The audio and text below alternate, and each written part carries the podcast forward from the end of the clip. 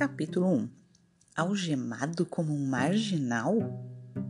A pergunta continuava a ressoar dentro da cabeça de Tony. Por quê? Seu Afonso preso? Por quê? Acusado de quê? Como é que o contador da escola podia ser, ter sido levado da sala da diretoria por dois policiais, algemado como um bandido qualquer? Logo, o contador do Colégio Professora Cidinha Moura, o instituto de educação mais antigo e famoso da cidade?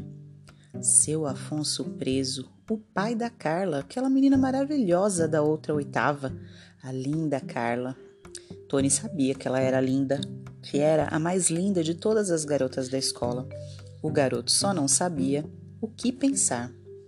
Ainda ontem à noite, eu, com a mamãe, falamos do seu Afonso e da Carla, por causa do baile do fim do ano. Eu estava tão feliz, comecei até perguntando por que mamãe nunca mais namorou. Por que você nunca mais namorou, mamãe?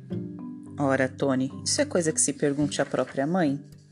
Se a própria mãe está viúva há oito anos, é para a própria mãe que eu tenho que fazer essa pergunta, não é? Tem muito própria mãe nessa frase, meu filho. E os dois riram. O pequeno Chip, deitado no tapete, latiu como se tivesse entendido a brincadeira. Pelo menos em muitas das noites era assim. Depois que a mãe voltava do trabalho no hospital, os dois jantavam juntos, conversando sem parar, e ligavam o som. Dançar era a antiga paixão da mãe, introduzida desde cedo na educação de Tony. Marta era ainda uma bela mulher, nos seus poucos mais de 30 anos. Passara um quarto de sua vida como viúva e, pelo jeito, passaria mais. Trabalhava como enfermeira durante o dia inteiro e ia conseguindo transformar em homem o menino que o pai deixara órfão há oito anos.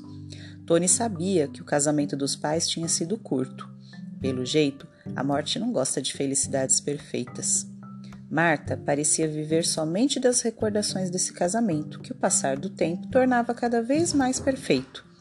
A memória teima em esquecer detalhes ruins que poderiam prejudicar a lembrança do que se gosta de lembrar. E Tony era a lembrança do marido de que ela mais gostava.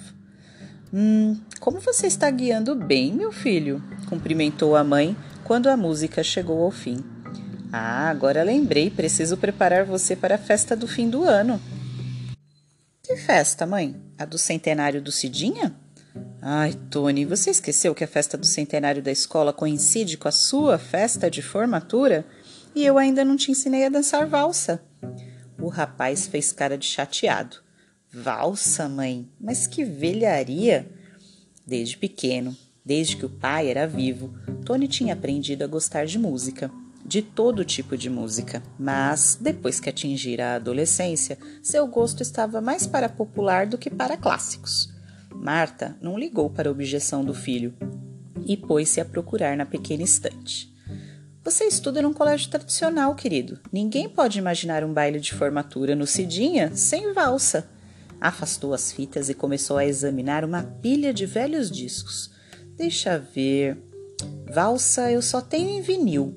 Há quanto tempo a gente não ouve esses discos? Aqui está. Valsas Inesquecíveis, Johann Strauss. Valsas inesquecíveis, mãe? Isso todo mundo já esqueceu faz tempo. Mentiu Tony, que já ouvira aquele disco umas mil vezes. Marta ligou o toca-discos. Um som de violinos cheio de chiados preencheu a sala e a mãe aproximou-se do filho. O rapaz sorriu, aceitando o jogo. Tinha extrema facilidade para aprender novos passos e, depois de duas voltas, já estava guiando a mãe em círculos pela pequena sala da casa.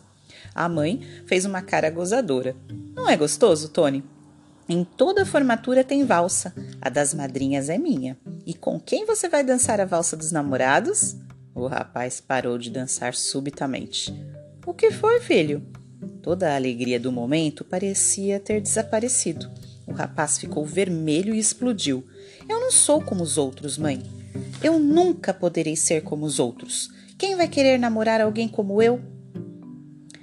Já estava mais calmo quando a mãe saiu do quarto depois de beijá-lo.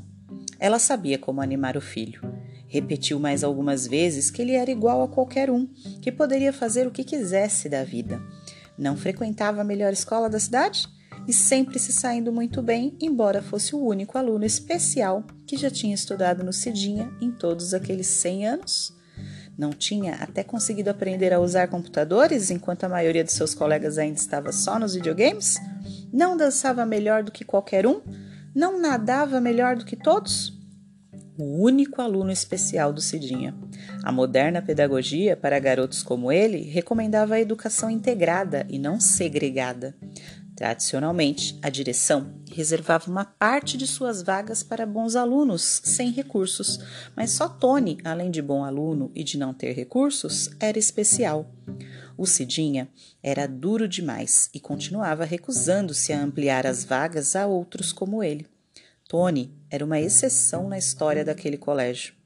Chip dormia quietinho, ao pé da cama, sempre no mesmo lugar, ao lado dos chinelos do garoto. Tony começou a sentir o sono chegar, acariciando a idealização daquela menina que ele acompanhava há anos no colégio, sem nunca ter encontrado coragem para abordá-la. Daquela menina, filha do seu Afonso, o contador da escola. Daquela menina com quem ele gostaria de dançar a tal valsa. Daquela menina com quem ele gostaria de viver o resto da vida. Daquela menina chamada Carla.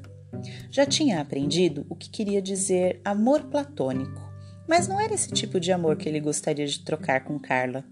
Ah, ele queria mais, muito mais. O cachorrinho ressonou, como se sonhasse. Alguém como Tony poderia sonhar com a chance de um dia ter Carla ao seu lado? Sonhou que sim.